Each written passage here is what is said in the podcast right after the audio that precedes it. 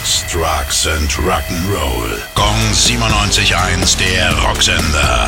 Rock News. Ab heute gibt es mit Nothing to Lose eine Doku über Stephen Percy zu sehen. Der Film beleuchtet das Leben des Red-Sängers von dessen früher Kindheit bis zu den Höhepunkten seiner Karriere. Gedreht wurde unter anderem in San Diego, seiner Heimatstadt, und in Hollywood im Whiskey A Go Go. Nebenbei arbeitet Percy auch noch an einem neuen Soloalbum, das aber nicht vor nächstem Jahr erscheinen wird.